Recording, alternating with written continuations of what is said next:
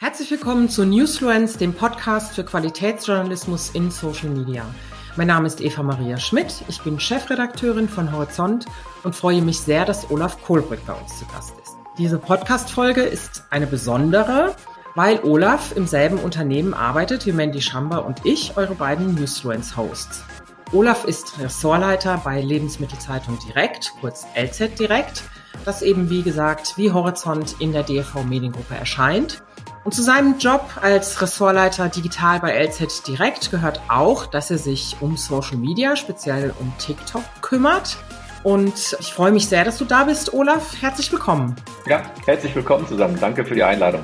Ja, unser Podcast hat wie immer zwei Teile. In den ersten rund 20 Minuten spreche ich mit Olaf über B2B-Journalismus in Social Media, speziell in TikTok, Ideenfindung, Zielgruppen und noch vieles mehr. Und die letzten fünf Minuten gehören wie immer meiner Kollegin Mandy Schamber. Sie ist Social Media Lead Managerin bei der DV Mediengruppe. Sie versucht am Ende wie immer in unserem Podcast Olaf ganz konkrete Tipps und Tricks für die journalistische Arbeit auf Social Media zu entlocken. Auch dir, liebe Mandy, herzlich willkommen. Hallo. Ja, Olaf, im Moment ist die äh, ganze Arbeit von Journalistinnen und Journalisten und auch von Unternehmen in Social Media ja auch sehr viel in der Kritik und wird viel diskutiert. Das liegt an der weltpolitischen Lage und die strahlt ja auch auf unsere Arbeit aus. Wie schätzt du denn äh, ganz allgemein die Relevanz von Social Media Journalismus ein und auch mit Blick darauf, dass wir beide oder wir alle ja in einem Unternehmen arbeiten, das B2B Journalismus macht? Also ich glaube eigentlich, dass das Social Media zunehmend wichtiger wird. Also es wird eigentlich ja seit 20 Jahren wichtig und äh, jetzt wird es so langsam wirklich richtig wichtig. Allerdings nicht nur, und äh, den Fehler machen ja viele auch immer noch, dass sozusagen Social Media vor allen Dingen immer noch genutzt wird, um, um Content abzuleichen. Es wird wichtiger, tatsächlich mal jetzt endlich ins Gespräch zu kommen äh, mit der Community. Eigentlich das, was wir seit 20 Jahren auch immer diskutieren. Man muss mit der, mit der Zielgruppe reden. Und jetzt ist eigentlich wirklich die Erwartungshaltung da, in den Austausch zu kommen. Also wirklich mit seiner Community da dann auch Gespräche zu führen und zu diskutieren über die Dinge, die man da dann produziert. Das ist eigentlich das, wo die, die große Herausforderung auch immer noch liegt, trotz all den Learnings, die wir in den vergangenen Jahren bei Twitter, bei Facebook etc. pp gemacht haben, fällt es uns immer noch ein bisschen schwer, sozusagen dann wirklich in den äh, direkten Austausch zu gehen. Das hat bei dem einen oder anderen persönliche Gründe, das hat strukturelle Gründe das hat auch Ressourcengründe, weil ja im Grunde genommen diese ich sag mal, digitale One-to-One-Kommunikation doch was ist, was relativ viel Zeit erfordert und auch relativ viel Einfühlungsvermögen erfordert. Und da müssen wir eigentlich alle gerade das Learning machen, dass wir das im Grunde genommen tun müssen als Medium, ob das jetzt B2B oder B2C ist, um auch die Glaubwürdigkeit äh, zurückzugewinnen und uns eben halt mehr erklären müssen. Was bedeutet das für Fachmedien? Genau das Gleiche wie für alle anderen Medien auch? Also im Grundsatz erstmal äh, ja, natürlich, weil auch Fachmedien müssen mehr sich erklären, was sie tun, warum sie etwas tun und, und wie sie etwas tun und äh, warum sie zu dieser oder jener Einschätzung gekommen sind. Und auch die müssen mehr in die äh, One-to-One-Kommunikation gehen. Das fällt ihnen vielleicht sogar tatsächlich einfacher, weil Fachmedien immer schon enger an ihrer Community, an ihrer Zielgruppe, an ihrem Leser waren und eigentlich immer schon auf Branchen-Events, auf anderen Veranstaltungen auch immer äh, schon ein Austausch stattgefunden hat. Und der muss jetzt eigentlich jetzt auf dieser Ebene, auf der Social Media Ebene einfach nur noch intensiviert werden. Und er muss auch, da steht eigentlich auch die große Chance, mit noch mehr Fachkompetenz als bislang begleitet werden. Weil wenn man sich eben in die One-to-One-Kommunikation begibt, wird man feststellen, dass die Leute, die mit, mit denen man äh, zu tun hat, ja auch tatsächlich Experten sind. Das heißt, man muss sich wirklich auch auf einer Expertenebene mit dem Thema auseinandersetzen. Das verlangt eigentlich von uns Journalisten, dass wir gerade auch als Fachmedium noch tiefer, als wir das bislang vielleicht getan haben, in Thema einsteigen und uns wirklich mit den Themen sozusagen im Deep Dive beschäftigen und auseinandersetzen. Du hast Facebook angesprochen, du hast äh, Twitter angesprochen. Du selber bist ja jetzt vor allem auf TikTok unterwegs, wenn ich das jetzt richtig beobachtet habe.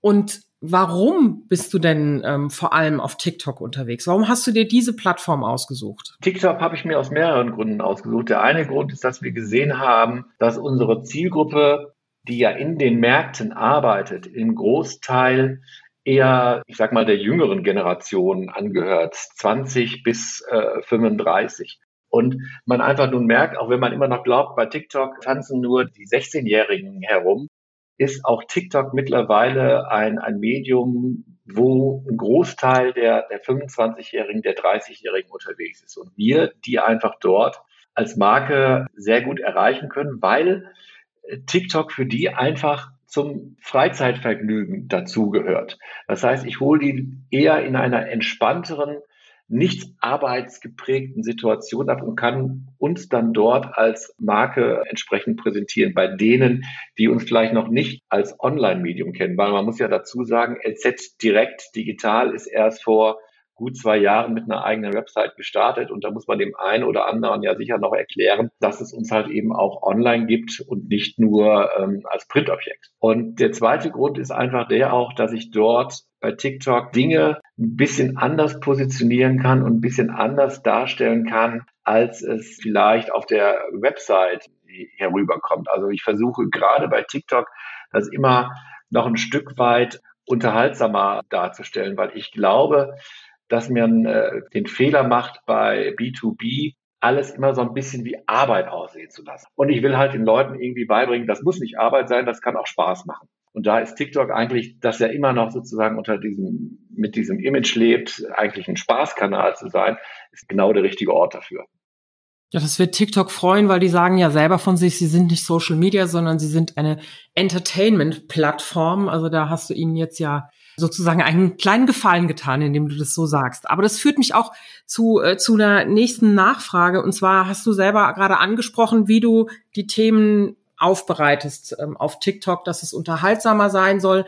Ich habe mir deinen Kanal natürlich angeschaut und da ist mir aufgefallen, dass du so Themen aufgreifst wie Mindesthaltbarkeitsdatum und so weiter und dass das im Grunde eine Herangehensweise ist, die ansetzt, solche Sachen dann auch äh, zu erklären. Also die für mich so ein bisschen B2C-lastig, also so ein bisschen sich anhört, als würdest du auch Endkunden adressieren und jetzt nicht unbedingt jemanden, der auf der Fläche im äh, Lebensmitteleinzelhandel steht und natürlich weiß, was das Mindesthaltbarkeitsdatum ist und dass man äh, Dinge, bei denen das Datum im Grunde abgelaufen ist, auf jeden Fall noch essen oder trinken oder konsumieren kann. Das erklärst du da. Das heißt, du hast schon einen anderen Fokus offensichtlich bei den Beiträgen, hast gleichzeitig aber gerade gesagt, dass es wichtig ist, dass man gerade wenn man auf Social Media ist, vielleicht noch mehr Fachkompetenz hat. Wie geht es denn zusammen? Und warum setzt du diesen Fokus so, wie ich das beobachtet habe? Der Fokus hat sich eigentlich daraus ergeben, dass ich mich gefragt habe, wo finde ich tatsächlich für diesen TikTok-Kanal Themen? Die meine Zielgruppe, die täglich im Markt arbeitet, die an der Kasse sitzt, die die Kunden berät, die Regale einräumt. Was sind deren Problemfelder? Womit beschäftigen die sich Tag ein, Tag aus? Ich muss denen nicht erklären, was ein Joghurt ist oder was eine Papaya ist. Im Bereich Warenkunde und so, den haben die drauf. Aber was die ja täglich haben, ist die Auseinandersetzung mit dem Kunden. Und das Zweite, was ich festgestellt habe, ist, dass es gerade im Bereich Lebensmittelhandel sehr, sehr viele Quereinsteiger gibt, die ein bisschen Ahnung haben von der Materie, die aber auch in vielen Bereichen schnell an den Punkt kommen, wo sie nicht mehr weiter wissen. Und dann habe ich angefangen, mich in Facebook-Gruppen rumzutreiben, in denen sich äh, Mitarbeiter aus Supermärkten treffen. Das sind geschlossene Gruppen.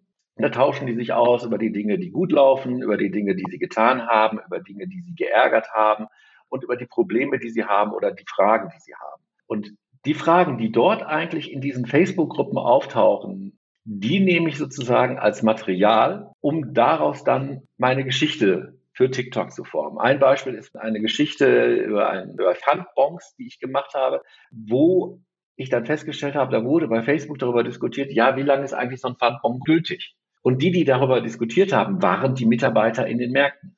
Das heißt, die wussten halt selber nicht so ganz genau, ja, wie lange ist das Ding jetzt eigentlich gültig, so ein Pfandbon, wenn ich mein Lehrgut abgegeben habe. Da habe ich gedacht, okay, das ist ein gutes Thema, da kann ich halt mal aufklären, meinen Lesern sagen, wie lange ist es das Ding eigentlich wirklich gültig? Gleichzeitig hole ich natürlich dann auch in dem Moment die Kunden ab, denen ich dann auch nochmal erklären kann, Leute, so lange ist das Ding gültig.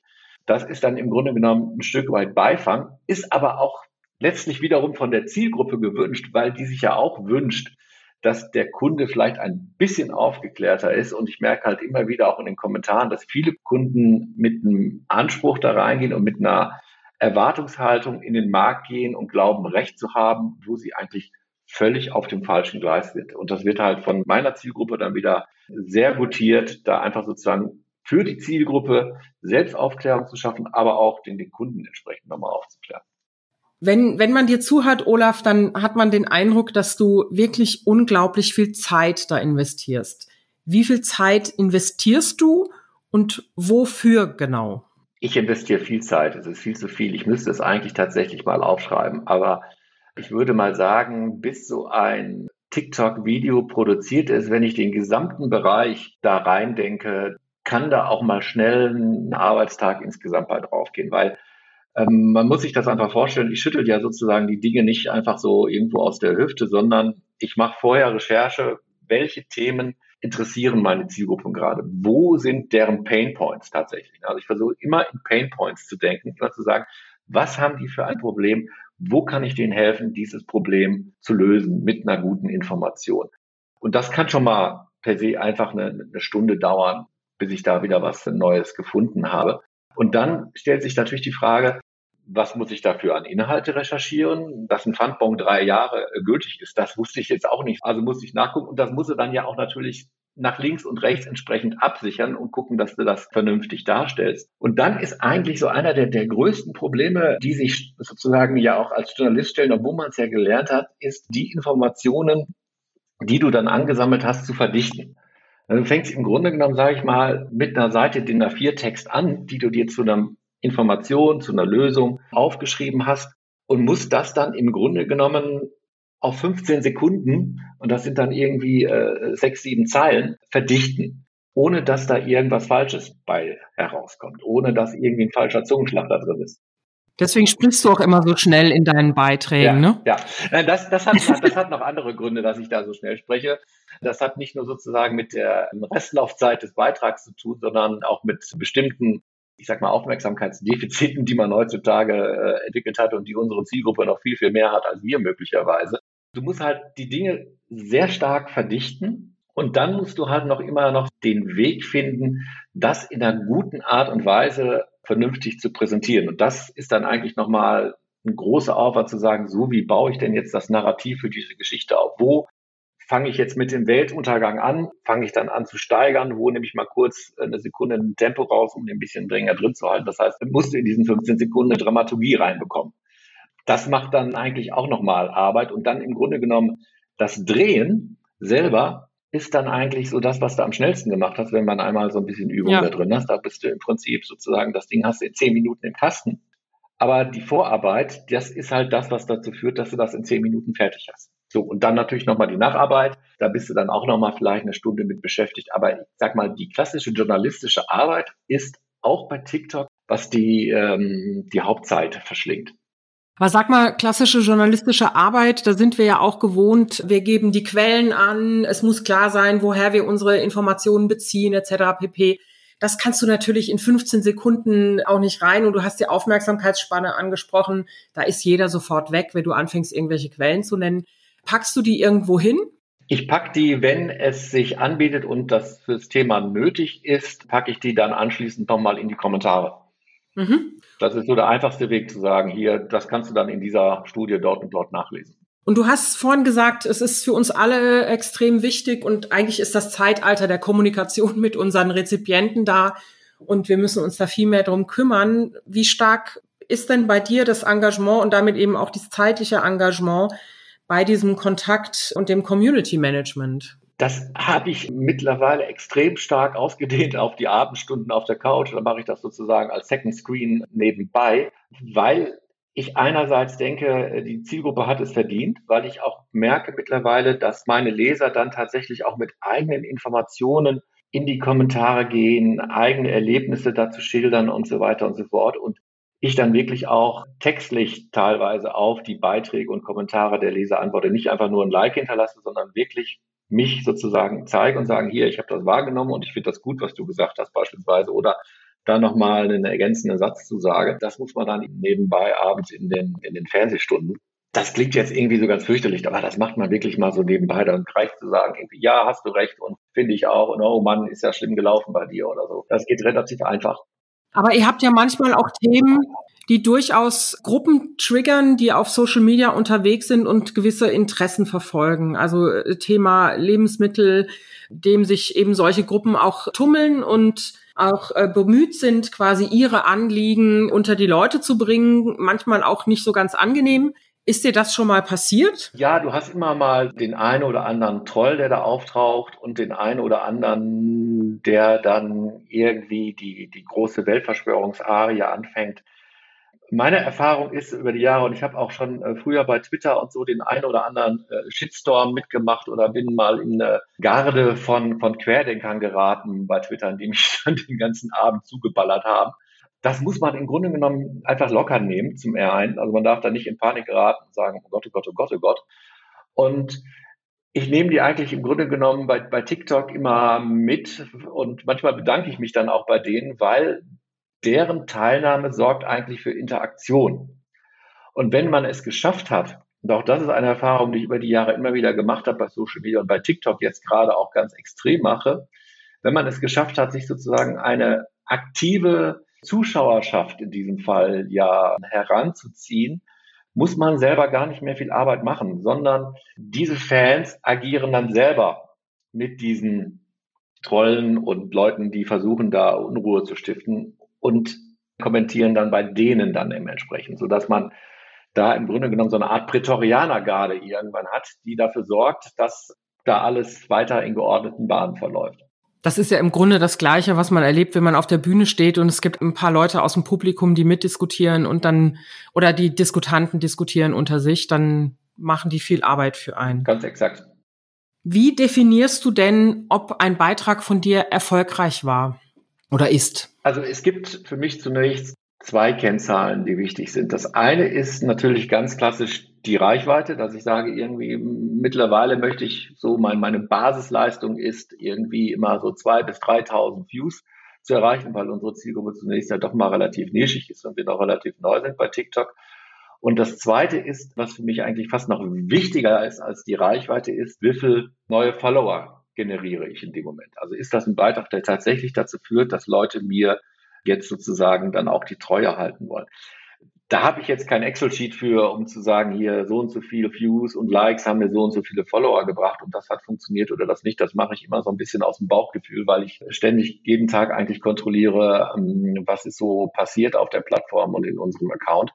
Aber das ist im Grunde genommen das, wo mein Ziel liegt. Also mein Ziel liegt nicht danach darin äh, zu sagen, ich will jetzt unbedingt mal einen, einen Beitrag haben, der eine Million Views erreicht, im Grunde genommen rein technisch betrachtet relativ einfach zu bewerkstelligen ist, wenn man ein paar Tricks beherrscht. Aber ich will eigentlich eine langfristig eine, eine gute, feste Community erreichen. Und die erreiche ich vor allen Dingen dadurch, dass mir die Leute halt dementsprechend auch wieder folgen und nicht, dass ich plötzlich einen äh, Beitrag habe, der 500.000 Views erreicht und dann alle wieder weg. Das bringt mir nichts. Was waren denn so die Anfangsschwierigkeiten oder Fails, die dir passiert sind? Die Anfangsfails und Schwierigkeiten waren A, erstmal sozusagen das Format zu finden, mit dem ich mich wohlfühle. Ich muss ein Format finden, gerade auch bei TikTok, mit dem ich selber vernünftig klarkomme, wo ich sage, da komme ich glaubwürdig rüber, da komme ich authentisch rüber, das ist meins, das bin ich, da kann ich funktionieren. Wenn ich das noch nicht gefunden habe, funktioniert der ganze Kanal nicht. Das zweite wirkliche Problem war, äh, sich tatsächlich auch in die ganzen technischen Feinheiten von TikTok reinzufinden. Das brauchte auch eine relativ steile Lernkurve, bis man da drin war und viele Fehlversuche. Der dritte Fehl und der größte Fehl, den ich am Anfang gemacht habe, war, nicht konsistent genug zu sein in der Art und Weise, wie ich aussende. Weil das Kernlearning, was ich gemacht habe ganz am Anfang, ist, TikTok belohnt dich, wenn du regelmäßig da bist. Wenn du jeden Tag produzierst oder wenn du jede Woche produzierst, dann sieht TikTok, dass da jemand ist, auf den man sich verlassen kann und den man dann entsprechend weiter nach vorne pusht. Und wenn du halt mal zwei Wochen lang was machst und dann machst du wieder vier Wochen lang nichts, weil du nicht dazukommst oder weil dir nichts einfällt, dann sagt TikTok, können wir nicht gebrauchen.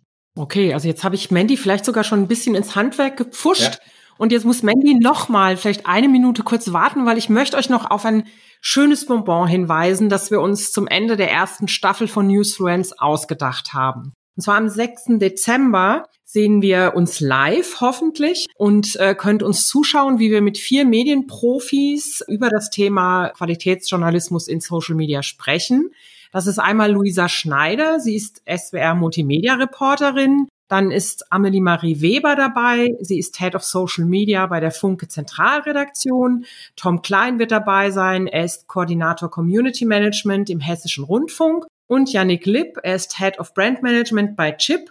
Und sie alle werden uns Rede und Antwort stehen zu ihrem Schaffen, vor allem auf TikTok. Den Link zu dem Live-Talk posten wir euch in die Show Notes. Das heißt, ihr könnt euch dann einschalten, mitdiskutieren, eure Fragen stellen. Wir werden den Live-Talk dann auch zusammenschneiden, um daraus eine Podcast-Folge zu publizieren. Und jetzt übernimmt Mandy und versucht Olaf noch mehr konkrete Tipps und Tricks zu entlocken. Hi Olaf. Hi Mandy. Du hast angesprochen, Olaf, dass es TikTok belohnt, wenn ich da regelmäßig online bin. Kannst du uns weitere Maßnahmen nennen, mit denen du anfänglich Reichweite aufgebaut hast? Also ganz am Anfang habe ich Reichweite natürlich, äh, weil es ja sehr verführerisch ist und klingt äh, Reichweite auch aufgebaut äh, mit den berühmten Trending Sounds bei TikTok. Also TikTok belohnt es, wenn du einen Sound nutzt, der gerade sehr hip ist bei TikTok. Dann bekommst du in der Regel mehr Reichweite geschenkt, beziehungsweise mehr Nutzer gucken sich diesen, dieses Video von dir an, weil sie vielleicht auch diesen Sound nutzen wollen. Da habe ich für mich eigentlich dann irgendwann festgestellt, das bringt mir gar nicht so wahnsinnig viel, weil ich dann einfach eine Zielgruppe erreiche, die ich möglicherweise gar nicht haben will oder die sich möglicherweise gar nicht für mich interessiert. Das Zweite, was ich dann auch festgestellt habe, ist, dass so ein paar technische Kleinigkeiten extrem wichtig sind. Also technische Kleinigkeiten im Sinne, wie ist eigentlich so die klassische journalistische Erzählstruktur und wie kann ich die übertragen auf TikTok? Im Journalismus sagt man ja immer gerne, man fängt sozusagen tatsächlich mit dem Weltuntergang an am Anfang des Artikels und dann musst du dich noch weiter steigern, damit der Leser diesen Artikel weiterliest. Und bei TikTok sagt man, du musst den Leser, also den Zuschauer mit einem Hook, also mit so einem richtigen Angelhaken in den ersten drei Sekunden abholen. Und wenn du den da nicht abholst, dann ist der weg. Und der ist wirklich weg. Also war immer die Schwierigkeit zu sagen, so wie brenzlig fange ich halt an und zu sagen, hier, das musst du jetzt unbedingt wissen. Und wie halte ich ihn dann bei der Stange? Und da war auch dann der Punkt zu sagen, so, ich muss mit dem Hook anfangen und kann da nicht direkt mit der Lösung kommen, sondern muss Storytelling-mäßig einfach mal eine Geschichte anfangen zu erzählen, mit der der Zuschauer dabei bleibt, um dann am Ende die Lösung, die ich am Anfang versprochen habe, zu präsentieren.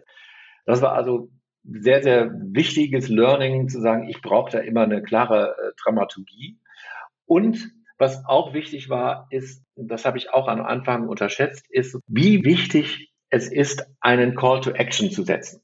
Man denkt ja immer, ja, wenn ein, ein, ein Zuschauer oder ein Leser dann, dann den Artikel oder den, den, das Video gut fand, dann wird er schon ein Like hinterlassen oder das entsprechend weiter teilen. Nein, ich muss im Grunde genommen gerade in Social Media jedem sagen, was für ein Call to Action jetzt von ihm gewünscht wird. Wenn ich jetzt mir ein Like wünsche, dann schreibe ich ein Call to Action hinten dran, mach ein Like. Wenn ich mir jetzt wünsche, dass er was teilt, dann sage ich, teile es bitte. Wenn ich sage, kommentiere, dann wird kommentiert. Und jedes Mal, wenn ich so ein Call to Action setze, ist tatsächlich die Interaktion deutlich höher, als wenn ich es unterlasse oder vergesse. Also du hast an der Frequenz justiert, äh, an der Dramaturgie und eine CTA formuliert. Was ich bei dieser CTA so spannend finde, ist, dass das On-Site CTAs sind. Ne? Also das ist, glaube ich, gleich nochmal so ein wichtiger Hinweis für viele PublisherInnen, nicht immer die Leute rauslinken aus der Plattform, geht auf unsere Website, sondern sich CTAs überlegen, die wirklich auf der Plattform auch funktionieren. Das ist tatsächlich ein großer Knoten im Gehirn, äh, den man selber für sich lösen muss. Das habe ich anfangs auch immer den Fehler gemacht, zu sagen, ich will da jetzt Content produzieren und die sollen dann gefälligst zu mir kommen auf meine klassische Plattform. Und das funktioniert in den Bereichen tatsächlich so gut wie überhaupt nicht. Es, es tröpfelt dann mal immer was rüber, aber das reicht nicht. Ich glaube wirklich, wenn man nicht sozusagen wirklich im, im Shopping-Segment unterwegs ist, ist es immer besser hinzugehen, die Community in dieser jeweiligen TikTok-Gruppe zu steigern, dort für eine große Fanbase zu sorgen und da einfach das Branding entsprechend zu erhöhen. Und Irgendwann kann ich dann zwischendurch mal hingehen und sagen, so, bei uns gibt es auch übrigens eine Website, die du nutzen kannst, aber letztlich geht es darum sozusagen, da an Image zu arbeiten, an der eigenen Marke zu arbeiten und dann sozusagen auf dem indirekten Wege dafür zu sorgen, dass die Leute die eigene Online-Marke auch an anderer Stelle dann nutzen. Super. Dann haben wir nämlich auch mal das Thema Zielstellung schon angerissen. Das finde ich sehr wichtig. Und ich möchte gern noch mal mit dir tiefer über das Thema Algorithmus sprechen, weil TikTok hat ja einen Content Graph, deshalb ist es ja so spannend, weil TikTok ganz anders funktionierte zu Beginn als beispielsweise Facebook. Es standen jetzt nicht die Freunde im Vordergrund, die Kontakte, sondern vor allem die Likes und die Impressionen. Wie hast du das denn angekurbelt? Wie hast du denn mehr Sichtbarkeit auf TikTok erlangt? Es gibt so, ich sag mal, verschiedene Cheatcodes, aber vorher möchte ich vielleicht noch sagen, das Wichtigste ist am Ende tatsächlich guten Content zu liefern. Also jeder Cheatcode, mit dem du den Algorithmus fütterst, der hilft dir nichts, wenn dein Content nicht vernünftig funktioniert. Auch dann fällt der hinten runter. Einer der wichtigen äh, Cheatcodes ist ja tatsächlich, dass man darauf achten muss, relativ schnell Likes zu erreichen und eine breite Zuschauerschaft zu erreichen. Also TikTok arbeitet ja so ein bisschen so nach dem Modell, wir spielen es erstmal vielleicht an 500 Leuten aus, dann dein Video und wenn das da ganz gut ankommt, dann, dann kriegen das 1000 Leute zu sehen und wenn es bei denen gut ankommt, dann geht es an die 10.000 und wenn du diese Marke überschritten hast, dann geht es vielleicht an 50.000 und so weiter und so fort. Also du musst halt immer so eine, so eine Benchmark überschreiten, bevor der TikTok sagt, ja, das kriegen jetzt mehr Leute zu sehen. Und der Algorithmus verteilt halt Punkte danach, wie viele Leute das geguckt haben, wie viele Leute das zu Ende geguckt haben, wie viele Leute das geliked haben. Und du kriegst noch mehr Punkte, wenn Leute das kommentiert haben oder wenn Leute das geteilt haben. Über E-Mails oder über selber über TikTok etc. pp. So, was ich halt dann mache im, im Regelfall ist, dass ich dann so gute Freunde akquiriere und sage, Leute, ich habe ein neues TikTok-Video gemacht, tut mir doch den Gefallen, like das, speichert das und äh, verschickt es doch mal ein bisschen an per E-Mail hin und her. Das gibt dann schon mal ein paar Grundpunkte, die man einsammeln kann. Das ist nicht wahnsinnig viel. Ich habe jetzt nicht 150 Freunde, die dir das Ding in der Welt herumschicken, aber ich sage mal, wenn ich 20, 30 Punkte sammeln kann in den ersten Stunden, dann äh, bringt das schon mal eine Kleinigkeit. Und man muss auch lange herum experimentieren, äh, wie das Timing sein soll. Also da muss man schon gucken, dass man sich so mit der Zeit so ein bisschen herausfindet, wann die eigene Zielgruppe tatsächlich unterwegs ist. Da helfen diese ganzen Infografiken, äh, die draußen in der Welt kursieren, nach dem Motto, das ist die beste Zeit für Instagram, das ist die beste Zeit für TikTok, helfen in der Regel überhaupt nichts, sondern man muss das entsprechend auf die eigene Zielgruppe abstimmen. Und dann gibt es so ein paar Sachen, äh, wo man einfach sagt, man muss halbwegs brauchbare, gute Videos produzieren. Was ich zum Beispiel gelernt habe, ist, dass man in einer bestimmten Augenhöhe des Videos eigentlich sein sollte. Also man, die eigenen Augen sollten immer im oberen Drittel sein, weil dann der Zuschauer am ehesten das Gefühl hat, dass er angeguckt wird. Wenn ich sozusagen mit dem Kopf relativ weit unten bin, so im letzten unteren Drittel und habe dann relativ viel Platz oben drüber, weil ich ja irgendwo ja auch meinen Text noch hinschreiben will und irgendwo eine Überschrift machen will, dann sieht das einfach total blöd aus und dann so ein paar Kleinigkeiten wie gute Belichtung etc. pp. Und eben, wie gesagt, das kann man sich auch alles im Grunde genommen schenken, wenn man nicht konsistent unterwegs ist. Ich merke es immer wieder, wenn ich mal aus Termingründen oder wegen Urlaub oder anderen Dingen mal nicht dazu gekommen bin, ein Video zu produzieren, dass mich in der Folge TikTok sofort abstraft und sagt, nö, die spielen wir jetzt erstmal nicht mehr auf, weil du bist nicht so verlässlich. Und ich muss halt auch ein Timing für mich finden, für eine Taktung finden, die ich einhalten kann. Also es gibt Leute, die machen drei Videos am Tag, würde ich nie hinbekommen. Es gibt Leute, die schaffen ein Video am Tag, was TikTok total super klasse findet, würde ich aber auch nie hinbekommen. Einmal die Woche bekomme ich hin. Wenn einer es nur hinbekommt, einmal in 14 Tagen eins zu machen, einmal im Monat eins zu machen, ist das auch völlig okay. Es muss nur dann immer einmal im Monat sein. Es macht dann keinen Zweck, permanent immer irgendwie durchzuwechseln. Und dann gibt es halt noch so ganz, ganz viele kleine Details, dass ich halt auch so darauf achten muss, dass das Video nicht zu lang wird. Es gibt welche, die haben das drauf, da ein 60 Sekunden Video zu machen und da wirklich super Sachen zu erzählen. Und es gibt Leute, die machen Pausen, wenn sie reden und funktionieren trotzdem gut. Aber in der Regel ist es so, man muss eigentlich ohne Punkt und Komma sprechen, damit die Leute nicht abspringen, wenn man gerade mal kurz Atem holt. Und was künftig extrem wichtig wird, ist TikTok SEO. TikTok wird mehr und mehr als Suchmaschine genutzt. Das mache ich mittlerweile selber. Wenn ich sehen will, was kann ich gegen meine Rückenschmerzen tun, dann äh, gebe ich Rückenschmerzen bei TikTok ein und kriege direkt 20 äh, Videos angezeigt von irgendwelchen Physiotherapeuten, die mir passende Übungen zeigen. Also ich muss meine Keywords mit denen ich gefunden werden will, sowohl in die Caption packen, und das ist eigentlich das Interessante, ich muss die auch in den gesprochenen Text packen. Denn TikTok wertet auch den gesprochenen Text aus. Und insofern muss ich sozusagen genau wie ich es vor 20 Jahren mit Google gelernt habe, SEO-orientierter zu texten, muss ich das auch bei TikTok künftig machen. Okay, es gibt also Social SEO. SEO. Sag mal, Olaf, woher weißt du das eigentlich alles? Über welche hm. Quellen schlaust du dich über Social Media auf? Bei TikTok. Äh, tatsächlich. Also ich habe eine erschreckend hohe Zeit bei, bei TikTok verbracht und mir die absurdesten ähm, Videos angeguckt. Und es gibt endlos viele, und es ist eigentlich völlig egal, wem man dann da folgt, Coaches und Berater, die sozusagen TikTok-Videos darüber machen, wie man besser bei TikTok viral geht. Und wenn man sich, sage ich mal, so 20, 30 von diesen äh, Videos angesehen hat, hat man schon ein ganz gutes Gefühl dafür, was man eigentlich bei TikTok tun soll und was man eigentlich lassen sollte. Und dann, wenn man das dann ausprobiert und merkt, dass es dann entsprechend auch tatsächlich funktioniert, klappt das dann auch mit der Zeit. Man macht auch so eine eigene Lernkurve nochmal durch, sieht, was bei der eigenen Zielgruppe funktioniert und dann nicht funktioniert, aber so die, diese Basics. Ich lege mir halt immer beispielsweise immer einen Grid an auf der Kamera und achte dann darauf, dass ich sozusagen mit meinen Augen auf der oberen Linie bin. Das ist für mich so eine kleine Krücke, dass ich weiß, ich bin nicht zu tief, ich bin nicht zu hoch. Das habe ich aus irgendeinem TikTok-Video, ne? Wäre ich ja von selber nie drauf gekommen. Also TikTok selber ist da eine sehr große Hilfe. Ah, okay, spannend. Was ich spannend finde, ist nochmal das Thema Community Management auf TikTok überall ist zu hören und zu lesen. Die Gen Z mhm. ist da hauptsächlich aktiv und die sprechen ja tatsächlich anders, als wir es tun. Wie machst du das denn in den Kommentierungen? Sprichst du wie Olaf der Redakteur oder hast du so einen mhm. Gen Z Ghost dir antrainiert? Um Gottes Willen, nein, bloß nicht. Haben wir noch gar nicht groß erwähnt, dass wirklich neben Content und diesen ganzen technischen Tricks, die man nutzen kann, dass das wirklich Wichtigste bei TikTok und gerade auch im, im Community Management ist und auch bei den Inhalten ist Authentizität, Authentizität, Authentizität. Ich brauche Glaubwürdigkeit. Ich muss auch in den Videos, wie ich mich darstelle, muss ich so reden, wie ich bin. Ich muss der sein, der ich bin. Und genau der muss ich auch in den Kommentaren sein. Ich bin Boomer. So.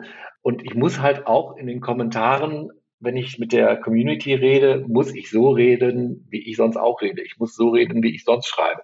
Ich kann nicht anfangen, mich dann irgendeiner äh, Gen Z verbalen Art und Weise dann rumzutummeln. Das muss immer ich sein. Und das kann zwar dann auch mal ein Boomer sein, der sich in der äh, Gen Z-Sprache versucht und dann entsprechend cringe ist. Das ist dann auch okay. Aber ich kann da nicht versuchen, mich auf einen, auf ein Level zu begeben, der ich nicht bin. Das funktioniert nicht. Das merken die sofort. Was bekommst du denn da für Kommentare? Worauf reagieren die denn und was teilen die dir mit? Meistens ist es so, dass die, die Zuschauer auf die, auf die Inhalte eingehen. Sie kommentieren sozusagen die Fakten, die ich da genannt habe, oder bezweifeln die oder diskutieren die oder, oder loben die, dass ich die entsprechend gebracht habe. Es gibt aber auch schon mal Kommentare, die so in die Richtung gehen, so nach dem Motto, hey, was willst du, Alter, sagt denn hier bei TikTok? Habe ich auch, ne? Also es ist alles dabei, was man auch auf einen Branchenkongress gehe und einen Vortrag halte. Und dann gehe ich von der Bühne runter, dann kommen Leute auf mich zu und fragen mich was oder andere loben den Vortrag oder andere sagen, ja, das habe ich nicht verstanden oder können Sie mal noch irgendwas zu dem Thema sagen und so weiter oder kennen Sie vielleicht den und den, der sich damit auskennt. Genau diese Art von Kommentare, die habe ich auch bei TikTok. Nur eben von anderen Leuten, die da nicht in Anzug da kommentieren. Das sind in der Regel sind das alles total nette Leute, sind alles Menschen, die an einem Austausch interessiert sind, die selber nochmal äh, was vielleicht was dabei tragen wollen, die vielleicht auch nur durch ihre Kommentare zeigen wollen, hallo, es gibt mich auch. Die haben wir ja auch auf dem Branchenkongress, dass sie einfach irgendwas erzählen und aber keine Frage stellen. Insofern ist das alles völlig normal und man kann damit auch ganz normal umgehen.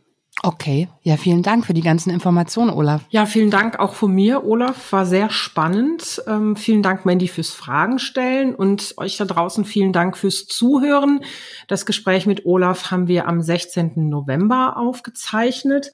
Und da Olaf gerade so betont hat, wie wichtig Call to Action sind, jetzt zwei von mir, nämlich, dass ihr keine Folge von uns verpasst. Abonniert unseren Podcast bei Apple Podcasts oder folgt uns auf Spotify. Wir freuen uns natürlich auch über Feedback. Gebt uns eine Bewertung oder schreibt uns an newsfriends@horizont.net.